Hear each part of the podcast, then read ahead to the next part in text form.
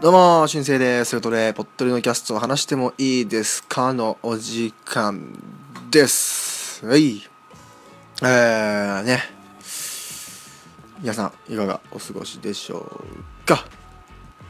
今日はですね、またニュース会的な、まあちょっとニュースっぽい回なんですけどもね、えーその前に、ポットで、ハッシュタグポットでお便り読んでいきたいと思います。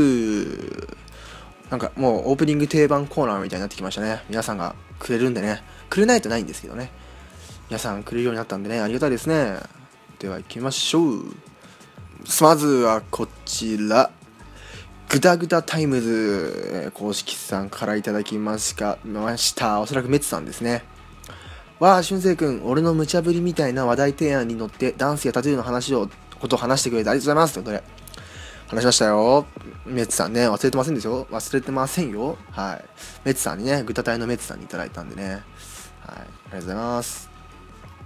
さあ、そして、えー次は、えーおなじみのしのちゃんさんからです。刺繍の方はこっちだよって新しく専用の風呂場作りゃいいのにということで。確かにそうですね。それもありますよね。まあさ、まず、まあ、その人たちだけのために、まあ、作るかっていう、まあほら、でっかい銭湯とかだったらね、作れるかなって思いますけどね。うん。まあ、海外の人とかもね、それで良ければって感じになりますけどね。はい。えー、ということで、いただきました。ありがとうございました。そしてですね、なんと、レビューも一件ついてるんですよ、新しく。ついてるんですよ。ありがたいですね。えー、っと、これですかね。iTunes、これですね。行きましょう。こちら。パルクール山寺さんからいただきました。ダゲナーの方ですね。確かね。ダゲナーのパルクール山寺さんからいただきました。ありがとうございます。感性が抜群に良いということで、星5つです。ありがとうございます。メイン MC で現役高校生の俊生さん、その若さからはありえないほどのスタイリッシュで軽快なトークを行い、本場の FM ラジオを聴いているような番組の仕上がりです。さらにコーナーでの動画紹介での感性が抜群に良い。ぜひ皆さんもその感性に触れてみてくださいということで、ありがとうございます。えー、動画のね、ことを褒めて、紹介のことを褒めてもらったし、しかも FM、本場 FM ラジオを聴いているような番組の仕上がりだって。これはねありがたいですね。えーまあ、このレビューのね期待に、えー添えるような、えー番組にしていきたいと思います。パルクール山寺さんありがとうございました。さあ今回はですねちょっとニュースニュース会っぽい感じで、えーちょっと記事にを記事にを 記事をまあ少しずつ話していきたいと思います。そして動画紹介コーナーではですね、えーまたまた、え2回連続になりますがミュージックビデオです、えーヒップホップ有名ヒップホップグループの、え新作ミュージックビデオが来ましたのでこちらを紹介したいと思います。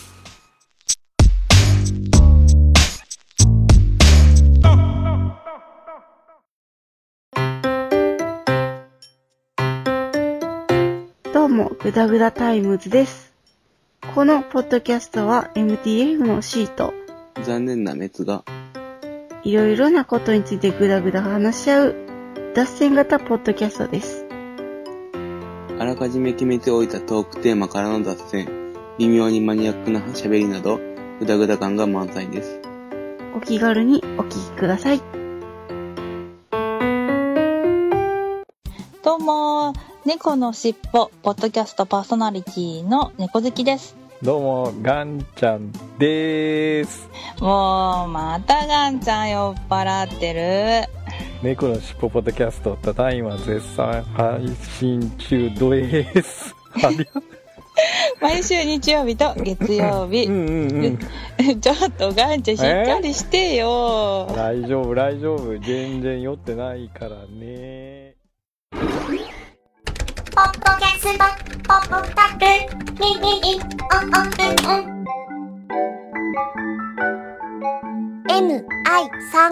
mi3e.com まだ知らない誰かにさあ、えー、行きましょうか。行きましょう。しょい、しょう。行きましょう。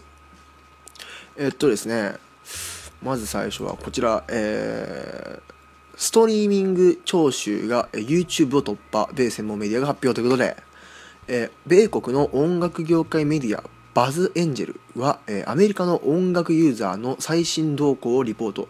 データは人々が音楽を聴く際、YouTube よりもストリーミングサービスを、サービス、サービスを使用するケースが増えているということを示していました。2016年にオンデマンド型音楽ストリーミングは82.6%の成長を遂げ、楽曲の再生回数は2500億回を突破。YouTube などの動画経由の音楽再生も成長しましたが、これには及ばず、えー成長率は7.5%で再生回数は1810億回でしたということで、えーいただきました。いただきましたじゃねえわ。俺はいただいてないわ。で記事が出てるんですけど、えーっと、まあね、えーストリーミングが YouTube を超えたってことで、まあ、YouTube でね、まあ、ミュージックビデオ、まあ、上がってるもので聞く、もしくは、えーあれですね、まあ、Apple Music とか、AWA とか、LINE Music とかのやつで聞くっていうのですけど、まあ皆さんどれ使ってますかね？俺は普通にあの iTunes で買うもしくは TSUTAYA で借りるもしくは普通に CD を買うのどれかなんですけど、まあ、YouTube でももう見れるものは見ますけどね。うん。どうまあだからストリーミングサービスあんま使わないんですよね僕はね。うん。いやストリーミングサービスって言ったってあるものとないものあります売ってるやつと売ってるっていうか聞けるやつと聞けないやつありますから。でまあそう考えたら iTunes ほとんど売ってますしうん。まあ、でも iTunes でもないやつだったらもう買う CD を買うかみたいな感じになってきますけどね。はい。まあ音楽どれで聴くか的なものはねいろいろそれぞれ人それぞれでそうからどうなんでしょうね。ちょっと皆さんのね聞きたいですけどね。えーストリーミングサービスか YouTube で聞くか。まああとねほら普通に CD 普通に買うよって人もそれももちろん中にいるだろうから、えーそういうのねえっ、と聞きたいですねえっ、と続きがありますねえっ、とこのニュースは、えー楽曲、えーロイヤリティの支払いをめぐり、えー長年 YouTube と戦ってきた音楽業界にはいい知らせかもしれない。ストリーミングの支払い額が少ないことは広く知られているが、YouTube の場合はさらに額が少ないのだ。ということで、あの、あれですね。ストリーミング1回聞くとアーティストに入るお金と YouTube で1回に入るお金は違うよっていうことですからね。はい。そういうことですね。確かにそのアルバムだったらね、10曲以上くらい入ってるから、こうもう伝えとかで借りて一気に聴けるのもいい、まあいいんですけどね。まあシングルとなるとね、YouTube にミュージックビデオ出されるとね、それで聴くかなって時もまあ好きな、本当に好きなアーティストと追っかけてるアーティストだったら別ですけど、って感じですかね。次行きましょう。次はこちらですね。えー渋谷の映画館、えー上映中の映画を自宅で見られるサービスを開始ということで、えー忙しい毎日を送っていると楽しみにしていた映画の上映をうっかり見逃してしまうことがあるそれを防ぎたい人も東京のみで公開している映画が見に行けない人もせっかくの休日は人混みにもまれず家でゆっくり映画が見たいと思っている人にもかなりの朗報ということで、えー渋谷にある映画館アップリンクが、えー見たい映画を自宅で視聴できるオンラインセレクトシネマシネマアップリンククラウドのサービスを始めました、えーオンライン上の映画館で、えー映画館に行かなくてもパソコンやスマホ、えー、Chromecast、Apple TV、Amazon Fire TV などがあれば自宅のテレビで上映中の映画が楽しめます。ということらしいんですけども、えー作品ごとに、えー料金を支払い、えー視聴期限内であれば視聴が可能。例えば72時間レンタルの場合、え購入手続き完了メールの、え到着後に今すぐ鑑賞ボタンを押してから72時間視聴ができます、えーまた購入した作品をマイライブラリに登録しておけば48時間は、えー視聴開始を遅らせることもできます。値段は72時間で500円で見られる映画から、えー通常料金1800円の映画まで、えー、様々です。ダウンロードはできません。ストリーミングです。視聴は日本国内に制限し、えーまあ、Vimeo とかで払ってくださいとお金をね。ということらしいんですけど、えー現在配信中は、えーのやつは、え2人のイームズ、えーパンシーダスニューヨーク、えー、ア・ファイル・アバウト・コーヒーなど、えーやってるそうです。だから全部じゃないんでしょうかね。ちょっとそのホームページアップリンクのホームページ見てみるんですけどえーっと多分全部じゃないんでしょうね多分ね。えー今最近やってるちょっと名前があるやつだとなんだ？えー、っとあない俺が知らないやつばっかだな。俺が単に映画に詳しくないだけか。なんかないかな。俺が単に映画に詳しくないだけで。やまあ結構数は多めですね。それでも。はい。でもやっぱあんまり超有名なやつはあんまないですね。ね。結構だからそのなんだろうストリーミング配信していいよって言ってくれたこうねあの制作元じゃないと。あアメリカンスリープオーバー。でこれなんか柴山健さんがなんか言ってた気がするな。あれあのダゲな時間のなんか。うん。やってますね。とかとかですね。はい。えーまあまあまあいや映画ねちょっと見たいって人はねまあこれで見る必要はないかな。なんかこれが本当万能めちゃめちゃ万能にいろどんな映画でもやってるっつうんだったらいいと思いますけどね。だったらこれだったら普通に iTunes レンタルとかで、ね、見てもまあ映画館にこだわりない人はね iTunes レンタルとかで見ても同じですからね。どうしてももう映画館じゃなきゃダメって人は、まあ、映画館行けばいいんですけど。そうじゃない人は別にあの TSUTAYA で借りてみてもいいし iTunes レンタルしてもいいですしね、まあ、そこまでかなって感じですね。うん。まあ皆さんもねどうなんかね映画ね僕全然見ないんですけどね。見たいんですけどね。まあまあまあ。ほんと超見たい。これ絶対死ぬまでに絶対見て死ぬまで。絶対これはさすがに好きなシリーズだから絶対見たいみたいなやつじゃないと見ないですからね。なんかちょっと人気だからみたいな。ふらーって見に行ったりはしないですからね。はい。さあ次です。えー、アップルストア、えー元旦に1日あたりの売上高が、えー過去最高を記録したそうです。えーアップルは米国時間5日に、えー元旦にアップストアの、えー1日あたりの売上高が過去最高の約2億4000万ドルに達したことを明らかにしました。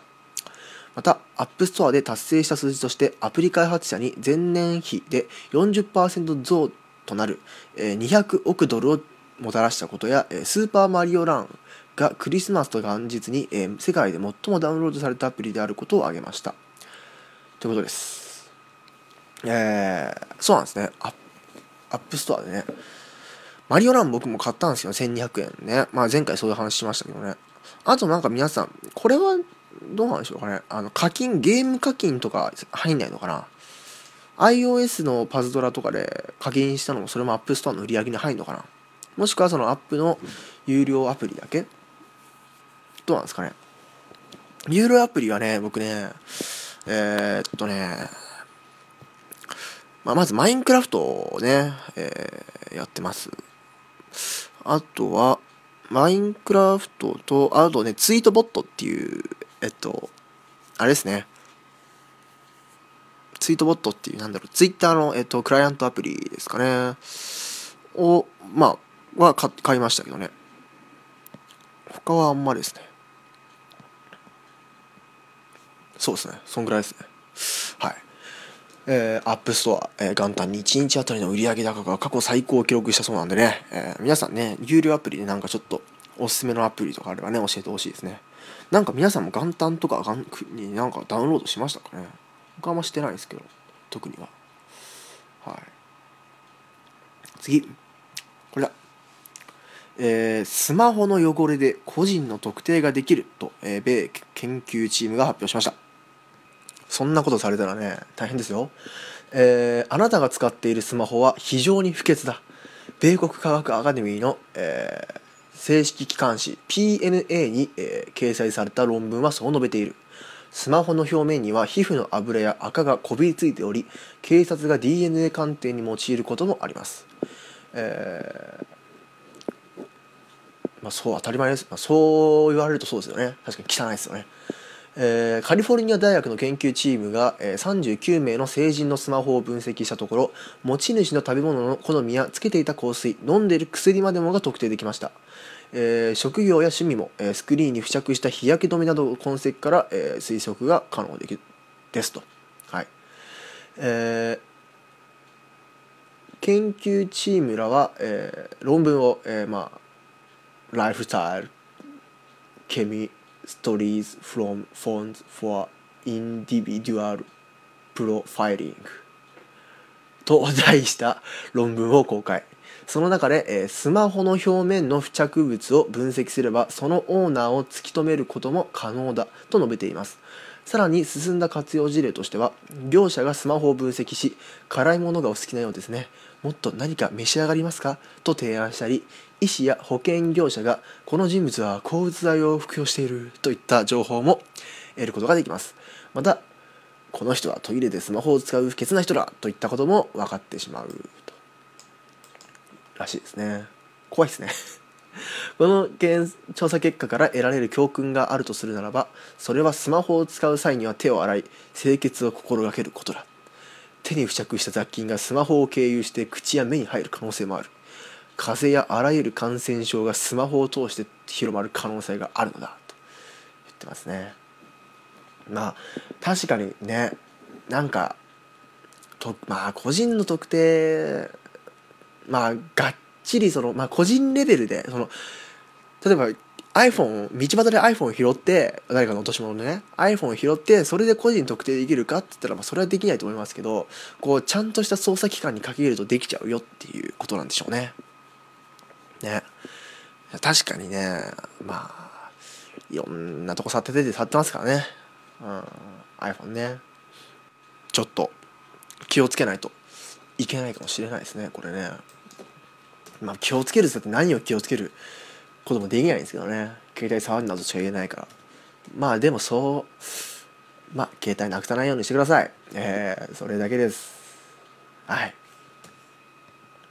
現代では、えーインターネットの閲覧履歴を元にしたターゲティング広告が配信されるのが当たり前になった。テクノロジーの発達によりもしかしたら将来スマホの付着物を元にした広告が配信される時代が来るのかもしれないとも書いてあります。ね。俺なんて一回こうバイトのさなんだっけバイトルとか調べたらさ広告にすっげえバイトル出てくるのめちゃめちゃ。あとなんかヒップホップのこととか調べたらヒップホップの CD とか調べたらもうタワーレコードのヒップホップのもうおすすめみたいなのがすっげえ出てくるんですよね。さあ次ラストです。次はちょっとまあニュースじゃないんですけどえーこんなランキングが出たそうです。面白すぎる実在の高校名ランキングということで、えー、飯田 OIDE 長姫高等学校。よくネットでも話題になるキラキラネーム。えー子供につけられるイメージしかないのですがどうやらそうでもないようです、えーなんと学校名をどう見ても学校名がどう見てもキラキラネームであるものがあるそうで、えー某巨大掲示板では一番どこがキラキラしているのか言い合いになったこともあるそうです、えーそこで今回は、えー面白すぎると思う実在の高校名調査ランキング、えーしてみました。真面目につけた学校名なんでしょうが面白いもんは面白いもんでですのでしょうがないと思いますということで、えーじゃあまずちょっと10位から4位まで、えーパッといきましょうか、えー10位。兵庫県私立六甲アイランド高校、えー第9位、えー静岡県、えー私立聖霊クリストファー高等学校、えー8位。大阪府。聖母飛翔天学院高等学校。第7位。エクセラン高等学校。長野県。第6位。耐久高等学校。耐久って本当にその3分10なんか3時間耐久訓練みたいなそういう耐久です本当に、えー和歌山県立耐久高等学校。あこれはこれはなんだろうな。今までのやつはなんか聖母とかだとさちょっとあキリスト系かなとかさ耐久とかも県立なんであそういう地名なのかなとかあるじゃないですか。これ次の日ちょっと危ないですねこれね、えー東京都私立フレンド学園。えー漢字でね普通の「ふ」に連続の「連」に土に学ぶと書いてあ違う違うフレンド。あだからそう普通の「ふ」に連続の「連」に土と書いてフレンド。フレンド学園高等学校。これ危ないですね、えー東京都私立です。第4位オイスカ高等学校。どういう意味でしょうかね。オイスカ高等学校。静岡県私立です。さあこれがさっきちょっと出ましたね、えー第3あここからちょっと別のページか。えーということで第4位か。第4位まで出ました。はい。えー、ねだからさっき言ったけどちょっとオイスカ高等とかね。あもっと下ありますね。もっと下ありますわ。あじゃあ30位から見れるんで30位も見ていきましょう。今のが10位から4位です。さあ次その下30位から、えー、20ん？11位まで。えーき30位木造高等学校青森県、えー、28位タイ、えー、タコ高等学校千葉県、えー鹿児島県法王高等学校。27位、えー東京都品川エトワール小品川エトワール女子高等学院。26位清成高校。25位医科高等学校。24位盛岡スコーレ学園高校。21位タイ近江兄弟小近江兄弟社高等学校小座高等学校サレジオ高等学院高校。20 20位日本航空高等学校。19位アレセイヤ湘南高等学校。17位、えータイ、えー昭和鉄道高等学校ラサール高等学校。16位地球環境高等学校。15位横浜サイエンスフロンティア高等学校。13位タイザビエル高等学校。プール高等学校。12位北海道音威熱風美術工芸高等学校。11位銀河学院高等学校です。はい。まあまだちょっとさ日本航空とかも別に普通じゃないですか。航空系なんだなとかさザビエルとかも多分そういうなんか宗教系なんじゃないって分かるじゃないですか。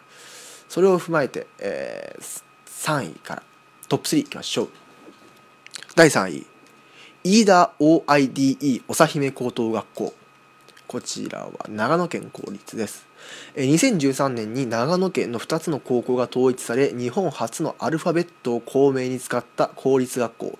飯田 OID OIDE 長姫高等学校が出ました、OIDE はオリジナリティイマジネーションデバイス。エフォートの略語だそうです。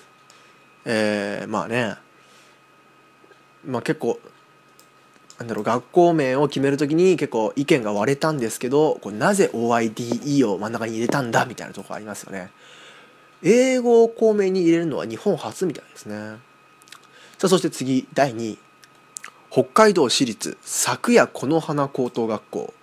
2008年に設立した大阪の中間一貫、えー昨夜この花高校が2位です、えーこれは古今和歌集の中の、えー何わずの歌のえ最後の句「昨夜この花」を取って付けられたものだそうです。昨夜この花高等学校。さあラスト。第1位。こちらはな長崎県私立聖母の岸高校、えーコンベンツァル聖フランコンベンツァル聖フランシスコ修道会の内部団体で創設にあたった、えー聖母の岸会が由来の聖母の岸高校が1位になりました。はい、えーまあカトリック系のね男子高校だそうです。聖母の騎士騎士がたくさんいるんですかね。えー設立は1946年と、えー古く、えー聖フランシスコと創立創立者の聖コルベ神父の生き方を模範とした、えー今日普通科高校だそうです。ということで、えー結構由緒正しい、えー学校ですね、えーヨハネ・パウロ2世やマザー・テレサも来校したことがあるそうです。めちゃめちゃすごいですね。ということでこちらがちょっと珍しい高校名、えー3つトップ30でしたね。自分の高校は全然あの珍しくなんともないんで普通の地名なんでこんなところには載んないんですけど。ね。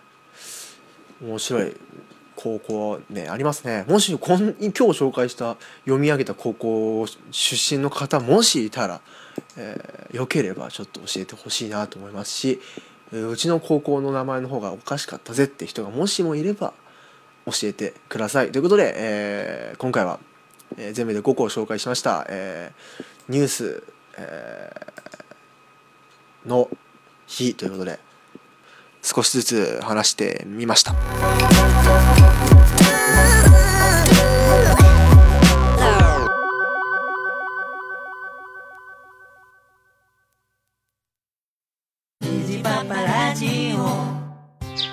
さあ今日も水やりしよっかの父上はいはい。みんな元気よく咲き誇っております。おそうか。入ってる？夫の話が聞きたいぞおお話ししましょうかね。水場の僕ですえあ不良何おななんて？おあ夜夜ですかなもううるさいうるさいもう出荷出荷出荷もうお前ら出荷虹パパラジオ聞いてください2016年一つのワンルームに突如として現れた大阪の一般人によるポッドキャスト大々だけな時間。ててて、てててて、ててて。皆様どうもはじめまして。オルネポンこと桃屋のおっさんのオールデイズ・ザ・ネッポンというポッドキャストやっております。桃屋のおっさんと申します。世界一聞き流せるポッドキャストというのをコンセプトにえーゆかりのあるアーティストの曲を流したり大好きなポッドキャストを紹介するコーナーやったりセクシーフリートーク満載の番組でございます。それでは皆さんまた夢でお会いしましょう。あでだー手取った。ててて、てててて、ててと。さあ動画紹介コーナー行きましょう、えー今回はまたまたまたまたミュージックビデオです。はい。ミュージックビデオ連続しそうですね。ということで、えー今回はアーティスト名クリーピーナッツ R 指定 DJ&DJ 松永というグループの、えー助演男優賞というミュージックビデオです。はい。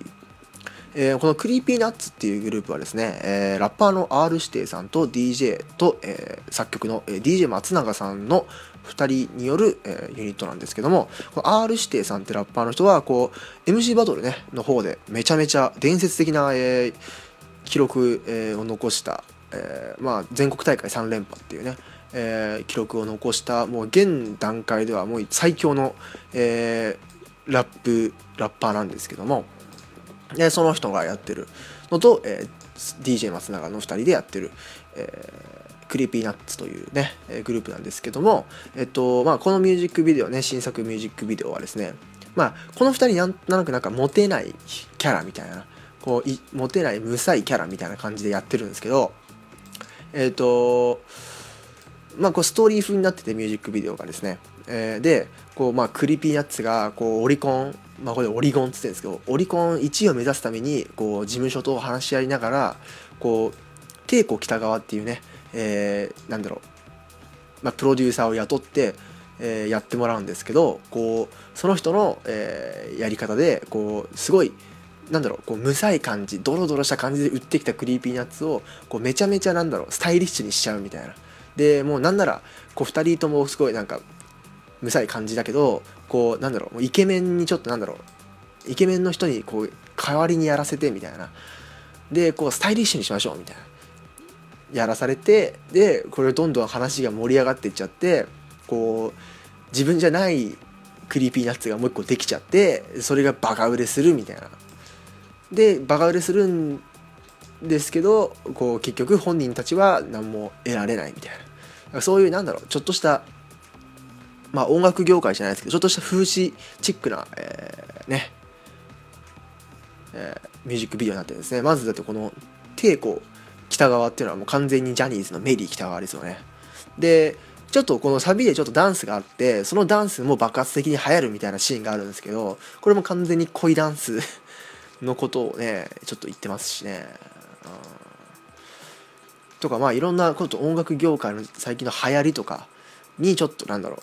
まあちょっと風刺っぽく、え入れてるミュージックビデオなんですよね。でこうまあ2人ともめちゃめちゃこのまあ偽のね偽のクリーピーナッツがめちゃめちゃ売れていくんですけどでこれなんかねちょっとじゃね世界スターのジャスティン・ピーパーだからなんかジャスティン・ピーパーさんがねあジャスティン・ビッパーさんジャスティン・ビーパーさんがこうちょっとツイッターで言うとこう世界中でまた人気になったりとか、まあピコ太郎あたりをちょっとまあ意識した、えー表現とかもあってね、えー映画とかもできてっていうんですけどこう途中で、えーミュージックビデオの途中で、えーこの偽 R 指定偽 R 指定が、えー覚醒剤所持で捕まって、えーこの偽 DJ 松永は、えー不倫で、えーすっぱ抜かれるという最後。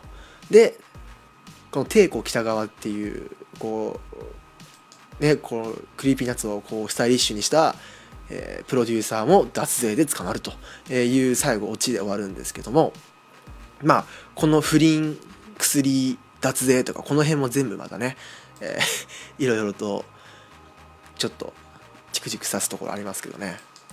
で、えー結局、えー元の2人に戻るみたいな感じの、えーミュージックビデオなんですけどもえーっとまあね裏まあもちろんミュージックビデオなんでねあの助演男優賞で曲なんですけどもこの曲ね R 指定さんのラップもめちゃくちゃかっこいいですしこうちょっとねミュージックビデオも、えー出来が面白くて、えーちょっとチクチク刺す感じのミュージックビデオになってますけども面白いと思うのでね、えーぜひ皆さん見てみてください。ということで今回は、えー Creepy Nuts の助演男優賞というミュージックビデオです、えー助演男優賞はえー2月1日にリリースだそうです。はい。ということで今回は以上です、えーメール、えー saturday.podcast.gmail.com もしくは Google フォームにお便り送ってください。Twitter は @poddode ハッシュタグポッドでもしくはハッシュタグカタカナで春生です。はい。今日もちょっとスピード、スピード、スピーディースピーディーじゃないですよね。それこそちょっとバラバラってやってみましたので、えーもし何か、まあ、特にニュースの方とかね、いろいろ感想あれば送ってください。ということで、また皆さん、次回お会いしましょう。では